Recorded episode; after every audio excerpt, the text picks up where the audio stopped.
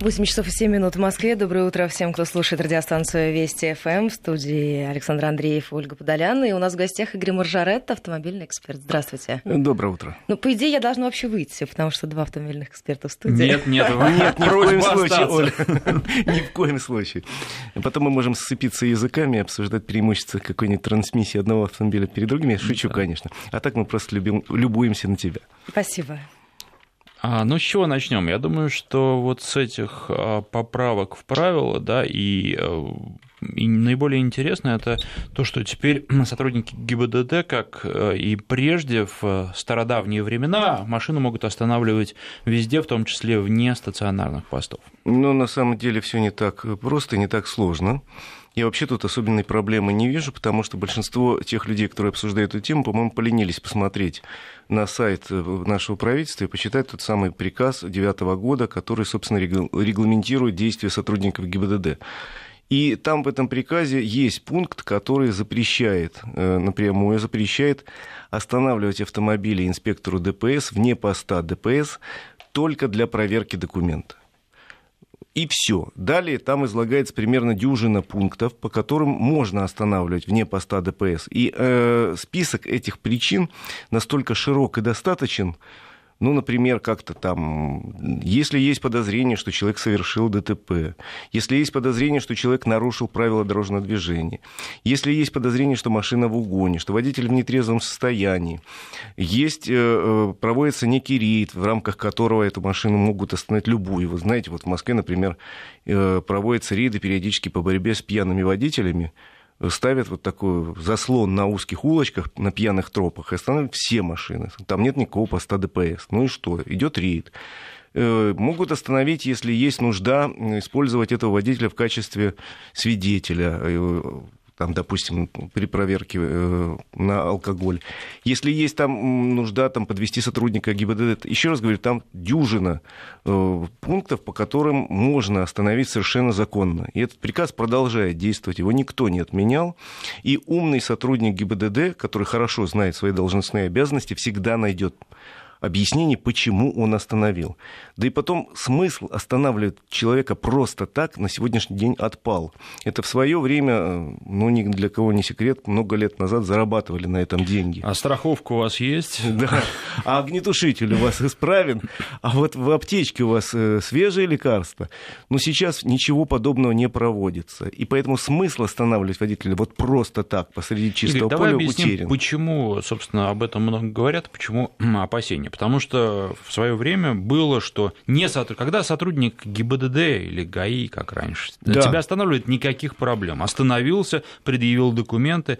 Но а было раньше, что прежде всего это фур касалось, но не только фур легковых Конечно. машин тоже, бандиты переодевались в, в полицейских, в милиционеров в то время и останавливали машины. И, естественно, этого боялись. И а, когда все происходит на стационарном посту, тут никаких сомнений нет в том, что это полицейский, а, в том, что где-то в темном лесу тебя пытаются остановить полицейские, возникали сомнения, и, к сожалению, не всегда это были полицейские. Плюс к тому, когда, в общем, была, скажем так, другая эпоха, я, например, помню грустные времена, там, 90-е годы, когда на адыгейский участок трассы М4 Э, там небольшой кусок проходит через Адыгею, высыпала угу. вся адыгейская милиция, по-моему, у меня такое ощущение, включая там, я не знаю, людей, которые отвечают там за снабжение туалетной бумагой. Они и сейчас, в общем, довольно суровы, но тем не менее стоят на стационарных вот, Они постах. вот просто стояли через каждый метр на этом небольшом адыгейском участке между Краснодаром и Джубгой. Сейчас этого нет. Во-первых, нет такого количества полицейских на земле. Прошедшая в течение нескольких лет реформа, она, конечно, сильнее всего ударила по низовому звену. Меньше всего э, пострадали люди, которые сидят в кабинетах, понятно, но это традиция добрая. Э, и в результате, насколько я знаю, сейчас вообще большая проблема с тем, чтобы вот человека на земле найти и что-то его э, обязать делать. У нас даже в Москве на каждый округ сейчас работает, например, каждый день три машины. Три машины на округ, в котором живет несколько миллионов человек. И перемещается сотни тысяч автомобилей. Не хватает низовых сотрудников. Поэтому если кто-то из наших слушателей сможет вспомнить такие что массовые облавы какие-то на дорогах, или едешь по какой-то трассе, через каждый метр, как раньше, в кустах сидит э, патрульная машина, стоит патрульная машина, и сидят сотрудники, готовы броситься на перерез с криками «А предъявите страховку». Такого уже нет. Сейчас часть их функций большую взяла на себя видеокамеры. Поэтому, как мне кажется, э, действующая э, редакция э, регламента, она, в общем, вполне себе нормальная, нисколько не кровожадная. А если в следующем варианте регламента, который нам обещают принять, исчезнет пункт о том, что просто так запрещается, так просто так и не останавливает. На моей памяти я много езжу по стране, просто так не останавливает. Или это рейд, или ты чем-то привлек внимание, а привлек не тем, что ты едешь на дорогой машине или на дешевой. Что-то у тебя не так. Вообще, э, должен по своему опыту сказать, что останавливает крайне редко. Конечно. Конечно, э, большая часть поездок у меня по Москве и по Московской области, но я часто выезжаю и в другие российские регионы. И вот по моей статистике меня останавливают примерно один раз в год. Совершенно верно. Я прошлые выходные ездил по Свердловской области, вот прошедшие выходные, два дня. Ни, никто меня не, не думал останавливать ни на стационарных постах, я видел пару раз, ни просто так. Э, вот вчера я ездил, позавчера по Ленинградской области, проехал там километров 300. 400. Никто меня не останавливает. Поэтому я говорю, что эта тема кажется мне несколько надуманной, с одной стороны. С другой стороны, если отмотать чуть-чуть, можно понять, откуда вообще возник этот разговор. Возник он после того, как президент мягко говоря, пожурил э, ГИБДД и МВД вообще за то, что очень увеличилось э, число аварий с автобусами, в частности с детскими. Это правда. В первом полугодии, при том, что у нас снизилась аварийность в целом очень серьезно, на 10% по всем практически показателям, у нас довольно много людей, к сожалению, увы, погибло в авариях с автобусами, пострадало. Но эта тема вообще отдельная. Она требует рассмотрения вот в общем, потому что говорят, вот много людей, детей в частности, погибло в автобусах. Давай посмотрим каждую аварию. Если вспомнить вот ту грустную, ужасную аварию в Югре, когда автобус с детьми пострадал, тогда ни состояние автобуса, ни состояние водителя, ни, ни при чем вообще, как выяснилось позже, виноват был э, водитель грузовика и те люди, которые загрузили негабаритный груз, собственно, за который и зацепился этот автобус, потому что широкая была какая-то штука лежала, я уж не помню что. Вот эта ситуация. В другой ситуации действительно а, водитель уснул. В третьей ситуации э, автобус был действительно не очень исправен. В каждой ситуации есть свои нюансы. Надо в целом разобраться в проблеме, прежде чем, вот больше всего мне в этой ситуации пугает, что если что-то случается, или окрик президента, или, не дай бог, серьезная авария, тут же появляются люди, которые говорят, давайте ужесточим. Что-нибудь. Вот что-нибудь ужесточим. Давайте что-нибудь сделаем. У нас очень любят это самое простое решение. Да, это абсолютно. Вот давайте Кстати, прошлый ужесточим. час тоже показал, что... Требования к автобусам. Какие требования, каким автобусам мы будем ужесточать? У нас, например, есть э, очень серьезный документ, принятый пару лет назад, который касается детских перевозок. С одной стороны, я понимаю, откуда он появился. Было несколько аварий с детьми, которых везли там на соревнования и так далее. С другой стороны, этот приказ, он настолько жесткий, настолько зарегулированный, я его читал, и я понимаю, что этот приказ поставил большой жирный крест на детском туризме вообще. Потому что теперь, чтобы, например, отправить класс из Санкт-Петербурга в экскурсию, на экскурсию в Москву на автобусе, надо совершить такое количество ритуальных действий, не только ритуальных. Они каждая по отдельности может и оправданы. Но в сумме они создают такую проблему, что, насколько я знаю, во многих случаях и родители, и учителя отказываются вообще от идеи перевести детей. Ну вот у меня есть товарищ, у которого две дочери пели в, в хоре в городском. И они ездили все время на соревнования хоров. То они в Сочи поехали из Подмосковья, то они поехали в Белоруссию, то еще кто-то. Все закончилось невозможно отправить, потому что за три дня надо согласовать действия с ГАИ, с еще с массой организаций, представить план автобуса, представить характеристику на водителя, которого выделят заранее, э, собрать справки, что у него не было нарушений ДТП, схему размещения детей в автобусе. Если более двух автобусов в сопровождении ГАИ, а у них, мы уже говорили, нет возможностей для этого, надо э, э автобус, э, чтобы был не старше 10 лет, но этот пункт пока отменили, чтобы у него была система ГЛОНАССа, как его только начали ставить, откуда взять. Ну и так далее. Там огромное количество запретов, и нету варианта ответа, а что сделать, если мы хотим просто отправить детей, условно говоря, на конкурс в Санкт-Петербург. А тут э, включились наши слушатели в разговор и пишут, э, прокатитесь по Северной Осетии Кабардино-Балкарии вернетесь э, в 90-е, это Георгий пишет. В Тюмени, похоже, все время рейд останавливает раз 15 в месяц, от Алексей. Приглашаем в Краснодарский край, останавливаются словами «дыхни». Из Москвы езжу на Mercedes GL, останавливают каждую неделю, иной раз и чаще, просто проверить документы и через раз спрашивают, что пил, хотя не пью совсем. В Адыгее ничего не поменялось, сидят за каждым кустом, пишет Андрей из Армавира. Вы знаете, а вот я не могу похвастаться тем, что во всех перечисленных регионах я был, но, а, например, что касается Северной Осетии и Ингушетии, я там был в апреле этого года, тоже ездил и никого не встретил. Вот mm. так э, бывает. Вот, это первое. Единственное, только поинтересовались, э, когда мы с товарищем остановились, вышли и подошли к а, отделению полиции, которое напоминало чем-то такой блокпост. То есть угу. оно было хорошо вооружено, поинтересовались, кто мы такие.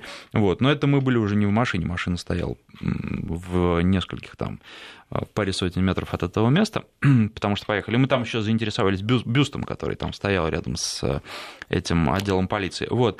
А что касается других, ну вот э, в Адыгее, Игорь, ты, мне кажется, тоже был я, недавно. Я проезжал по трассе М4, никого там не было. Может быть, если в глубине территории, если у вас э, большой черный джип с тонированными стеклами, наверное, останавливает. В Краснодарском крае я был и в прошлом году, был... и в этом году, и тоже ничего не могу сказать такого, чтобы... То есть, ну, я проехал тоже километров 300-400 обычно проезжаешь. Нет, никаких за пару проблем. дней. И никаких особенных, да, сложностей нет. Что касается э, Мерседеса в Москве, то тоже, ну, я езжу на разных машинах, я на Джель не ездил, на ГЛ, а я ездил последний раз на Ешке 43 угу. да, тоже хорошая машина, ну, неделю я ездил, никто фраза. меня не остановил. Тоже хорошая машина. Тоже это в паре с кем? Ну, с другим Мерседесом. А, ну да. 553320 плюс 7 903 170 63 63 это наши эфирные координаты. Присоединяйтесь, пишут нам э, из Московской области. Очень часто сотрудники ГИБДД останавливают на светофоре в районе Рассудова, идет между машин и высматривает. Ну, высматривает. Ну, ну и что? Тут еще, мне кажется, многое зависит от водителя, от того, как водитель себя ведет на дороге. Действительно могут остановить, потому что, ну, я езжу на самых разных машинах, и на дорогих, и на недорогих машинах. И вот я говорю, что по статистике один раз в год меня останавливают, да, для того, чтобы просто поинтересоваться тем, как я себя чувствую, как, как эта машина едет, или а, там, есть ли у меня страховка. Еще раз говорю, действующий регламент, который девятого года, который мы помянули, мы говорили пункт, э, значит, должны сотрудники, имеют право сотрудники полиции останавливать тех или иных случаях, а есть еще пункт, что они должны делать. Так вот, сотрудник ДПС обязан остановить автомобиль, если у него есть подозрение, что что-то в этом автомобиле не так, имеется в виду, или водитель в нетрезвом состоянии, или он может быть нездоров, что тоже очень опасно, или что у него документы, а потом они все психологи, на самом деле, если профессионально человек работает много лет, вот у меня один приятель, мы с ним разговаривали, и он говорит, ну откуда они вот знали, я один раз поехал, забыл дома документы. Забыл документы. Меня тут же остановили. Вот откуда они знают, что я еду без документов? Хотя до этого ездил всегда там по той же дороге, и никто его в жизни не останавливал. Это безусловно, правда, они чувствуют, и действительно, они точно так же чувствуют, что тебе нечего скрывать. Типа, да? Ты едешь спокойно мимо, а если водитель, э, есть у него какие-то сомнения, неуверенность, да, даже если у него все в порядке, у него с собой все документы, у него все, ну вот он видит э, полицию, и он нервничать начинает. Они прекрасно это чувствуют, они не, могут почувствовать, почему он нервничает, и поэтому его останавливают. Ну, с аэропортами то же самое, мне кажется. Да. Меня в этом году остановили один раз, я вот сейчас, пока мы разговариваем, пытался вспомнить, когда же, и вспомнил, меня остановили в январе в Белоруссии, белорусский гаишник. А там, кстати, часто останавливают? Остановил, ну, у меня машина с московским номером, ночь была с 1 на 2, со 2 на 3 января, мы ехали э, с детьми, он остановил и говорит, да, здравствуйте, документы в порядке? Я говорю, да, в порядке совершенно. Ну, даже проверять не стал. Он говорит, а куда идти? Я говорю, вот туда-то. Он говорит, а почему эта дорога? Там же есть лучше. Я говорю, Даже так? Я, я говорю, знаете, я проскочил тот поворот, я знаю, что есть. Проскочил. Он говорит, ну вот в следующий раз вы назад поедете, когда имейте в виду, вот у города Раково, вот там вот новая дорога, они еще не все знают, вот там лучше. Вот, вот весь разговор. Это был белорусский. В России мне тьфу-тьфу-тьфу, ну, а что это плевать, что у меня проблемы есть, что ли? Нет, у меня проблем. Никто не останавливал в этом году ни разу Поэтому я как-то удивляюсь, хотя я в этом году отмахал по России там, ну, 10 тысяч километров минимум в самых разных регионах, начиная там, от Екатеринбурга, Ульяновска, э, там, я не знаю, северных регионов, я имею в виду там Ленинградскую область, и южные тоже у меня были. Ну и надо сказать, что, в общем, э, часто очень полиция предупреждает о чем-то, останавливает для того, чтобы сказать. В России тоже такое бывает, не только в Беларуси. А, или у меня была тут история, тут тоже э, стоит полицейский, но ну, это было пару лет назад, а, машет палочкой, ну, машет, я остановился. А, он ко мне подбегает и говорит, нет, это не я, я не вам, уважаемый водитель, проезжайте, пожалуйста.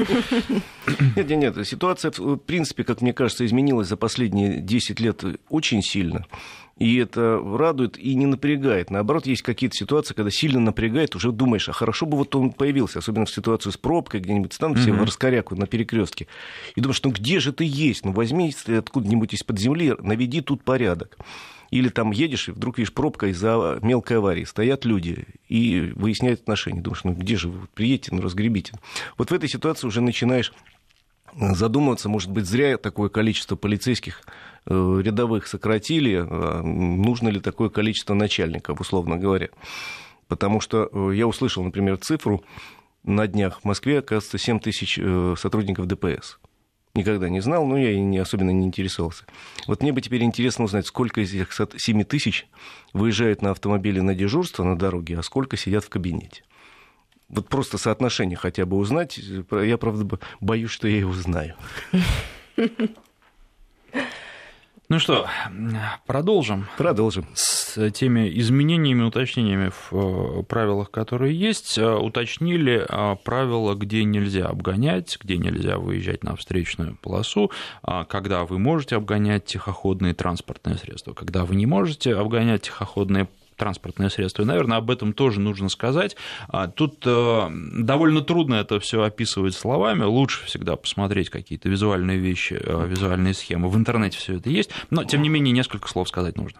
Безусловно. Э, просто уточнил, уточнена формулировка, она не всякому понятна. Даже сейчас затрудняюсь ее сказать на память. Ну, принципе, э, можете посмотреть, опять же, в интернете новую формулировку. Вряд ли вы ее поймете, но речь идет вот о чем. Что формализованы э, варианты разрешения обгона по встречной полосе. Э, для начала определимся с терминами. Если вы едете по дороге, в которой есть по две и более полосе в каждую сторону, как бы вы ни обгоняли машину, которая идет в вашем направлении, в пределах вашей полосы, это не называется обгон. Просто, может, кто-то и забыл термин, это называется опережение. И не карается никак, за исключением, если там сплошная, там небольшое наказание есть. Но, в принципе, если вот две-три полосы в одну сторону, и вы в пределах этих двух-трех полос человека, который едет в одном с вами направлении, обгоняете даже в правой полосе, даже с заездом в его полосу или в еще более левую, это все опережение. Обгон – это только выезд на полосу встречного движения. То есть вот это запомните раз и навсегда, если кто забыл с тех пор, как учился в автошколе, правильно? Ну, а дальше, что касается обгона, прописаны ситуации, вернее, в целом формулировка делает невозможным сказать, а я, например, начинал обгон там, где была прерывистая полоса, а просто закончил его там, где была уже сплошная. Увы, в этой ситуации гаишник однозначно будет прав, если выпишет вам направление в суд. Дело в том, что теперь статьи все связанные с выездом на встречную полосу, ну не все, частично, это уже довольно давно э, подразумевает в том числе и или лишение прав, а лишение прав – это прерогатива суда. Соответственно, вас отправят в суд, а там вы уже будете доказывать, почему это произошло, что это произошло. И дальше случится то, что случится как-то. Либо, если это первый раз, судья, как правило, ограничится пятитысячным штрафом, если это уже второй, третий раз, или это сделано с особым цинизмом, э, то тогда э, и создана, создана была опасность какая-то для других участников движения. Тогда это лишение прав до 6 месяцев. Ну и вот просто я хочу сказать э, то, о чем многие не знают, возможно, или забыли. А если вы едете, видите знак крутой подъем, да, совершенно Если верно. вы видите знак опасный поворот, то... железнодорожный переезд обгон запрещен. Да, ну, что касается крутого... Полгода пешком. Да, крутого подъема это касается э, верхней части, ну, внизу можно это, если сразу, если разрешает разметка. Но вы видите знак, лучше этого не делать. Нет, просто за знаком этого не нужно делать. Лучше этого не делать, потому что по нынешним э, правилам это будет трактоваться как выезд на встречную полосу и создание опасности для других участников движения. И на первый раз, еще раз говорю, если это произошло по э, нелепой ошибке, можете отделаться в лучшем случае пятитысячным штрафом, но вообще-то лишение прав вполне себе так маячит вдали.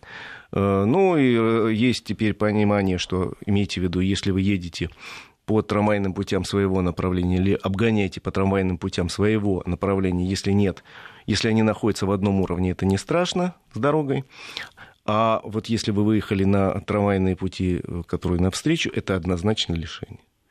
Ну и много таких вещей. Э, мы не будем сейчас, друзья, грузить вами, потому, вас. Э, потому... Еще вот я хотел сказать только единственное об одной вещи а, по поводу тихоходных транспортных средств. Если есть э, знак «обгон запрещен» и у вас сплошная разделительная линия, то обгонять даже тихоходное транспортное средство Конечно вы не можете. Же. Если у вас прерывистая линия разделительная, то вы можете обгонять тихоходное транспортное средство, но не вы решаете, какое тихоходное, какое нет. На нем должен быть знак, соответствующий тихоходный. Если знак есть, то да, можно обгонять через прерывистый. Если знака нет, то и имейте в виду, с этим тихоходами масса проблем, потому что если знака нет, тихоходным считается транспортное средство, э, конструктивная скорость которого не превышает 30 км в час.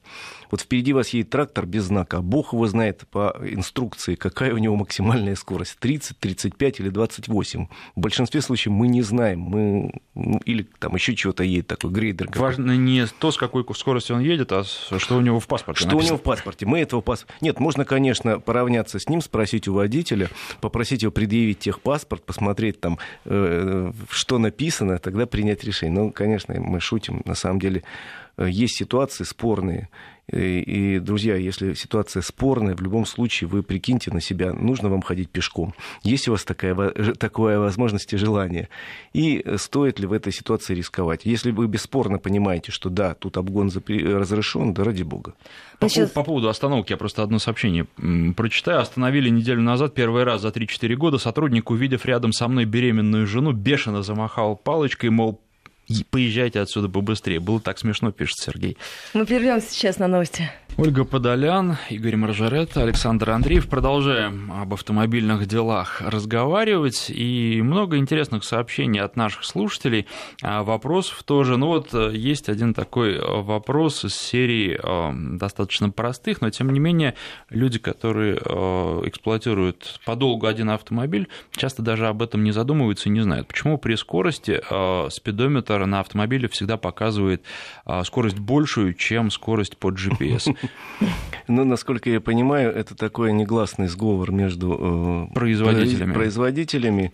Чисто психологическая такая мера расхождения э, спидометра, показаний спидометра с э, реальными на маленьких скоростях. Оно совершенно незначительно, там до 60 километров, как правило, вообще нету его а уже ближе к 100 километрам может расхождение составить 5, 6, 7 и, более километров. Ну, до 10 километров где-то, да, так, 10% ну, в общем. Да, это вызвано тем, чтобы человек психологически, э, даже если он разогнался чуть больше, чем позволяет правила, может он чувствовать себя там достойно, как-то вот я настоящий шумахер, но реально он все-таки в правилах. Это, еще раз говорю, такой ну, негласный сговор между производителями, если вы ставите у себя э, какой-то прибор с функцией GPS, вы это видите. А не ставите, ну, в общем, соблюдайте правила.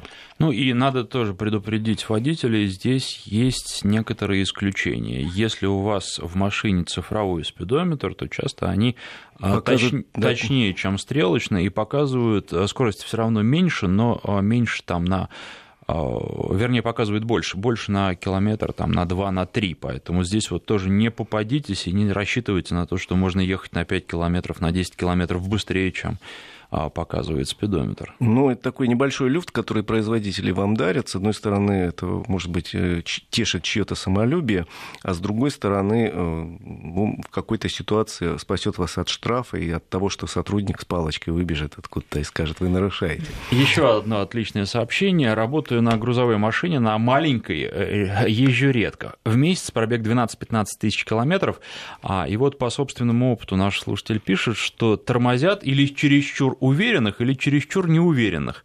Есть районы, где тормозят по старинке, найти повод для вымогательства денег. А мужичков советской закалки проще всего развести или неопытных и неуверенных. Меня останавливают один-два раза в месяц, пишет он. Ну, вообще, э, внимание к грузовикам более пристальное, это понятно. Ну, во-первых, потому что живем мы в сложное время, и если едет машина с закрытым кузовом, увы, были случаи, когда там провозили нехорошие вещи. Поэтому к ним особенно пристальное внимание. Ну и плюс к тому, в общем, наверное, вопрос такой, что нарушений у нас действительно реально много. У нас э, правилом нехорошим среди дальнобойщиков стал перегруз причем перегруз существенный, что приводит, конечно, к порче дорог, э, мостов. Вот я сейчас знаю, на трассе Дон один мост срочно вынуждены ремонтировать, потому что в течение весны и лета его просто перегруженные грузовики раздолбали до такого состояния, что вынуждены были в разгар э, курортного сезона приступить к ремонту. Нет хорошей жизни. Поэтому, еще раз говорю, легко... вот я езжу на легковом автомобиле, нет у меня грузовичка, даже маленького. Вот, и не нужно мне, на самом деле, не останавливает. А, еще одно сообщение, я думаю, что многим это интересно. Сергей спрашивает, а есть ли какие-нибудь решения по борьбе с обочечниками? Потому что для многих это проблема, и, что называется, достали. Э, что называется, достали. Особенно У меня выходные дни. сразу несколько друзей ездили э, на юг сейчас по трассе Дон. И там есть несколько мест, где дорога узкая, где, в общем, бывают пробки серьезные. И говорят, как же достали обочинники. Люди, лишенные всякой, ну я не говорю, что совести, еще и мозгов, потому что мне приятель рассказывал, как он остановился на обочине, с маленьким ребенком ехал. Э, извините, пипи ребенку надо срочно. И тут несется по обочине, а почему обочина такая крутая, газель под углом 45 градусов. Пыль стоит, он же ничего не видит, он не видит, кто там стоит. Это же очень опасно э, ненавидят нормальные водители обочинников просто лютой ненавистью. Есть штраф за это, но штраф подразумевает, что будет стоять тот самый сотрудник ГАИ. Вот это та ситуация, когда ты стоишь в пробке, а мимо тебя несутся такие, ну, козлы. Другого слова не подберешь, это мягкое слово очень. Есть другие. И вот думаешь, а где же ты, гаишник, где же ты, родной, вот тут с палочкой, вот стань ты тут и собери ты урожай такой серьезный за день на год. Ну, этих людей научи. Нет, в этом моменте э, нету. В Москве и Подмосковье есть камеры, но камер таких действительно мало. Хотя они исправно присылают полуторатысячные штрафы вот, любителям погонять по обочине. Думаю, в этой ситуации э, все мы будем рады, если в таких местах, где любят гонять, особенно где пыль, э, где летом грязь там какая-то, если появится камера, я лично буду голосовать за. Пусть вот этих людей накажут и побольнее, потому что, ну, он может и считать, что я самый умный, самый крутой, вы все дураки стоят. Но, во-первых, это пыль поднимает летом, во-вторых, это обидно, а в-третьих, это очень опасно, потому что я помню, на моей памяти было несколько серьезных аварий, например, когда водитель маршрутки вот так объезжал несколько лет назад, по-моему, на Киевском шоссе, по обочине, спешил очень довести людей, въехал в стоящий на обочине каток, и было куча, к сожалению, погибших. И вот таких случаев я знаю несколько. Вот нам, кстати, пишет, смотри, ездил, езжу и буду ездить по обочине. Ну, надеюсь, что как-нибудь перевернется. Вот честно да говорю, нет, ну, нет, я не кровожадный человек. А я надеюсь, что просто до нескольких штрафов. Обычно э, это такое вот лечится полторы тысячи раз, полторы тысячи два, полторы тысячи три, что называется, продано. А, еще одно хорошее очень сообщение, это психологические такие советы, вот что делать, чтобы не останавливали. Есть хороший способ, пишет Денис, а, против психологов из ГИБДД, тоже такой психологический способ, достаточно сжать дулю и спокойно проехать мимо. Только единственное, вот все таки лучше руль двумя руками всегда держать во всех ситуациях. Во-первых, ну да, не нарушать, потому что даже если вас остановят без причины, причины. Придраться к человеку, у которого все в порядке, достаточно сложно, особенно если он спокойный, особенно если он хотя бы чуть-чуть знает свои права и чуть-чуть обязанности сотрудника ГИБДД. А потом я вспомнил смешной случай перед, э, собственно, выходом на новости. У меня была приятельница, э, Лариса была такая маленькая, худенькая девушка, стройная. Ей муж в 90-е годы, тогда времена были небогатые, купил автомобиль ВАЗ-2105 помните, без гидроусилителя, как она ездила. Ну, в общем, она выехала первый раз или второй раз зимой в Москве. Значит, маленькая-маленькая за рулем не видно, и вот она едет. И, говорит, там стоит страшный такой сотрудник ГАИ, большой, в валенках и в тулупе там какой-то сержант или старшина, и он так повелительно ей палочкой подъезжай сюда. На первый день за рулем она так боится. И она к нему подъезжает робко-робко и наезжает ему на, на один валенок. И, слава богу, валенок был толстый, и, видимо, нога не такая большая, там был какой-то зазор, но чуть-чуть зацепил. У него аж выступили слезы на глазах. Он, он так палочкой, а нечего было останавливать девушку, которая сама всего боится. Замечательная история, Игорь. А можно я у вас спрошу по поводу автомобилей будущего? Тут у нас же накануне пришли новости а, по поводу того, что произошло с Теслой. Mm. Вот это вот серьезное ДТП. А, пять пострадавших, да, насколько я помню, случилось. И акции Теслы серьезно пошли вниз. Наши слушатели очень любят поговорить по поводу этой компании и вообще по поводу всего, что делает Маск. Ну что, получается, что еще не скоро эти автомобили будущего оставят в прошлом те, которые мы хорошо знаем сейчас. Нет, что касается э, автомобилей Tesla, это прекрасные современные машины, инновационные, э, с самым большим на сегодняшний день среди электромобилей пробегом, возможностью пробега на одной зарядке. Но не надо слепо доверять э, механизмам, системам типа автопилота. На сегодняшний день может, сам автопилот очень неплохой, но он не может предвидеть всех тех ситуаций, которые случаются на дороге. И если вы помните две аварии с Теслой, в случае с автопилотом, в первом человек просто бросил руль и решил, что можно там спокойно, там, я не знаю, есть яблоко и смотреть в окно. Нет, он кино смотрел. Кино смотрел. А во втором случае Гарри тоже Поттер. человек слепо доверился автопилоту, который оказался в тот момент, насколько я понимаю, выключен. Поэтому, ребята, сейчас за рулем все-таки главный водитель. И по закону де юра, и де-факто по жизни. Системы современные и безопасные, они способны в каких-то э, случаях подстраховать, может, действия водителя, в каких-то подкорректировать. Но заменить водителя на сегодняшний день ни одна самая совершенная система не может. И давайте не будем строить иллюзии, еще долго не сможет. Тем более, что если мы говорим о автономном вождении автомобиля, это комплекс решений, комплекс. На сегодняшний день более-менее решена тема самим автомобилем. Вот сегодня электронные системы позволяют в неких идеальных условиях доверить управление автомобилем. Идеальных. Но этих идеальных условий можно добиться только на полигоне. На э, реальной улице э, слишком много проблем, чтобы вот так э, бросить руль и смотреть в окно. Сейчас информация о погоде. 8 а, часов 48 минут в Москве. Возвращаемся в программу. Александр Андреев и Ольга Подолян. У нас в гостях Игорь Маржаретта, 553320, плюс 7 900 370 63 63. Это наши эфирные координаты. Из Москвы пришло сообщение. Останавливают ночью раз в 2-3 месяца и всегда с обыском. Вообще это очень странно, потому что э, надо понимать, э, есть э, понятие в законе осмотр, досмотр и обыск. Обыск возможен только с санкцией прокурора или суда никак иначе. Это что идет, э, вот знаете, в кино приходит следователь и говорит, вот у меня ордер на обыск. Тут же приходят другие люди, значит, начинают там, снимать картины, книжки перетряхивать. Это обыск, это только санкции прокурора. Дальше есть осмотр и досмотр. Значит, если вас останавливают ночью, и у сотрудника ГАИ есть какие-то подозрения, что вы что-то не то везете, он может посмотреть, попросить вас показать что-то в машине. Именно попросить. Например, откройте, пожалуйста, багажник открыли. А, а если я говорю, я не буду открывать? Сейчас объясню. Если вам нечего скрывать, надо сказать «да», пожалуйста, открываю багажник. Дальше он может увидеть чемодан и сказать «откройте, пожалуйста, чемодан». Если вы согласны, вам нечего скрывать, открыли и все. После чего он вас отпускает. Это вот такой осмотр, он с вашего согласия может провести. Или сказать «откройте бардачок, пожалуйста». Рыться в вещах он права не имеет. Только осмотреть сверху.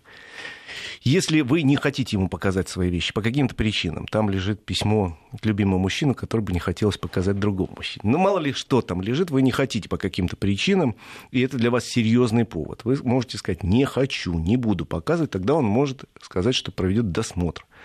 Но для досмотра нужны свидетели, или по сегодняшним требованиям непрерывная видеофиксация с составлением обязательно протокола предварительно, что я такой-то сержант, э, старший лейтенант Пупкин решил провести досмотр на основании подозрения, что там...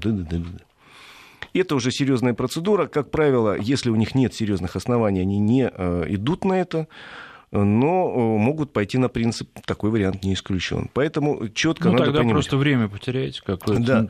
ничего больше. Что же касается обыска, это когда там все серьезно, это нужна санкция прокуратуры или суда. Это вообще невозможно, потому что речь в вашем случае идет, видимо, о досмотре, и почему вы э, в этой ситуации не сопротивляетесь, это уже вопрос к вам с точки зрения юридической. Прочитайте любые комментарии, нормальные юристы, в том же интернете, я уже не говорю о процессуальном кодексе, это, конечно, более сложный документ, но все равно, еще раз говорю, если вас попросили показать вещи и вам нечего скрывать, покажите лучше. Будет проще, времени не потеряете. Если вам есть что скрывать, или вы идете на принцип, имейте в виду, потеряете много времени, ну, это уже будет серьезная процедура, вас могут, например, э, доставить на пост тот самый, или в отделение э, уже с вызовом свидетелей и внимательно посмотреть, почему же вы отказываетесь открыть багажник и что у вас там такое лежит. Ну, по поводу обочечников очень активно Спустились реагируют наши слушатели. наши слушатели, да, и пишут вот в частности, как насчет того, чтобы выложить на сайт ГИБДД съемку с видеорегистратора, и если снято нарушение, то пусть придет э, этому человеку, я Выкладывайте. по-другому выкладывайте, пожалуйста. Плюс к тому мы в свое время... Не, ну тут проблема же технические. На самом деле большая часть этих съемок она уходит в никуда, потому что... Э, Нет привязки. Нужно, нужно решить некие технические проблемы, и э, надо сказать, что давно бы пора их уже решить. Мы уже говорили, что еще год назад Минсвязи обещала сделать бесплатное приложение для смартфонов с привязкой к местности и времени, потому что, как правило, съемка обочечника — это просто пыль, проносится какая-то машина. И сложно понять, в какое время это реально было и в каком месте в реальном реальным.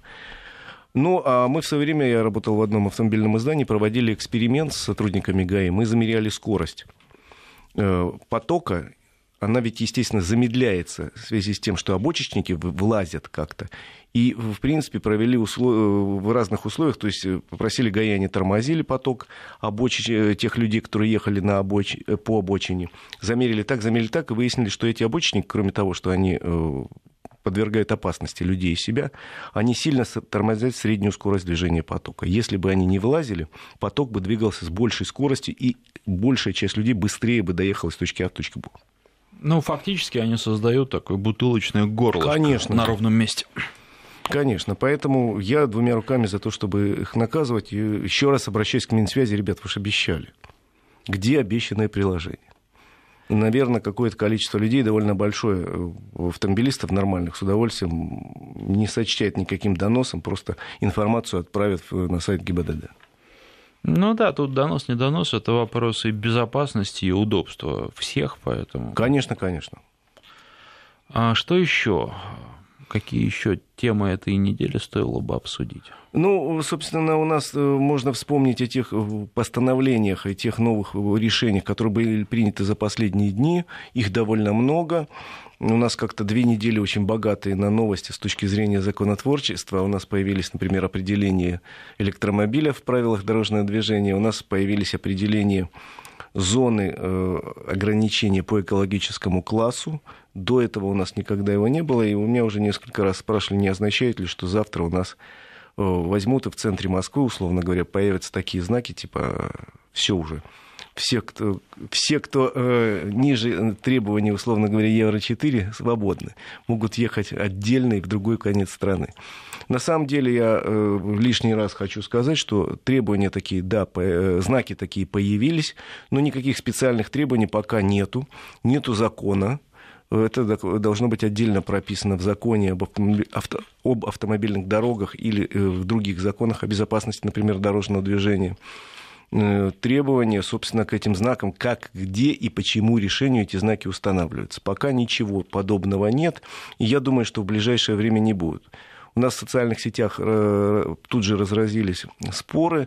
Одни говорят, что нехорошо вообще вводить это, потому что в первую очередь это ударит по социально незащищенным людям. Ну, кто ездит на старых машинах не экологично? Как правило, люди не молодые, люди не богатые, и их жалко.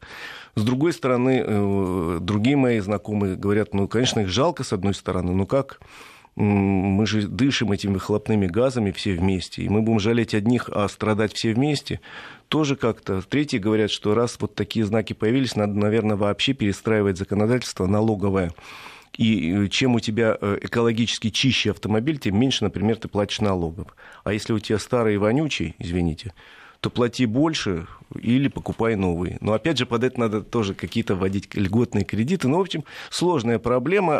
Одно могу сказать точно. В ближайшее время никаких специальных зон появления я не жду. В ближайший год-полтора точно. Ну, это достаточно длительный процесс. Безусловно. Нужно все обдумать. Э, Внести массу законодательных инициатив, изменить массу приказов, массу постановлений правительства. То есть это вопрос долгий. И это сейчас... еще вопрос, мне кажется, изменения сознания, потому что да. люди к этому не готовы, и готовить их нужно к этому так именно постепенно. Поэтому сейчас появились знаки, это пока ни о чем не говорит, это говорит о том, что появились некие понятия, но они должны были появиться. Ну, проводится некая, Электромобиль опять есть, же, подготовка. А Мы сейчас нет. об этом да, говорим, да. и вы это слышите и думаете о том, что да, это возможно, и когда-то в будущем это будет. И действительно, когда-то в будущем это появится. Когда-то да, тем более во многих европейских городах, действительно, в исторических центрах есть ограничения по въезду. Где-то можно только на электромобиле, где-то можно на электромобиле и гибриде. Это вполне обосновано, потому что тут гуляют люди, много людей, тут гуляют дети, и, наверное, не нужно всем тут заезжать. Ну и гибриды часто бывают достаточно хорошей вещью. На них не то, чтобы можно было сэкономить особенно, потому что они дороже стоят, и уже то топливо, которое вы сэкономите, оно э, в стоимость машины заложено. Но они удобны, комфортны, это хорошая вещь. Да, потом, ну, помните, например, что мэр города, э, милая женщина, мэр города Парижа сказал, что к 2025 году у них по Парижу будут по центру ездить только электромобили. Мы же не возмущаемся. Игорь, спасибо вам большое за этот разговор. Игорь Маржарет, автомобильный эксперт, был у нас в гостях.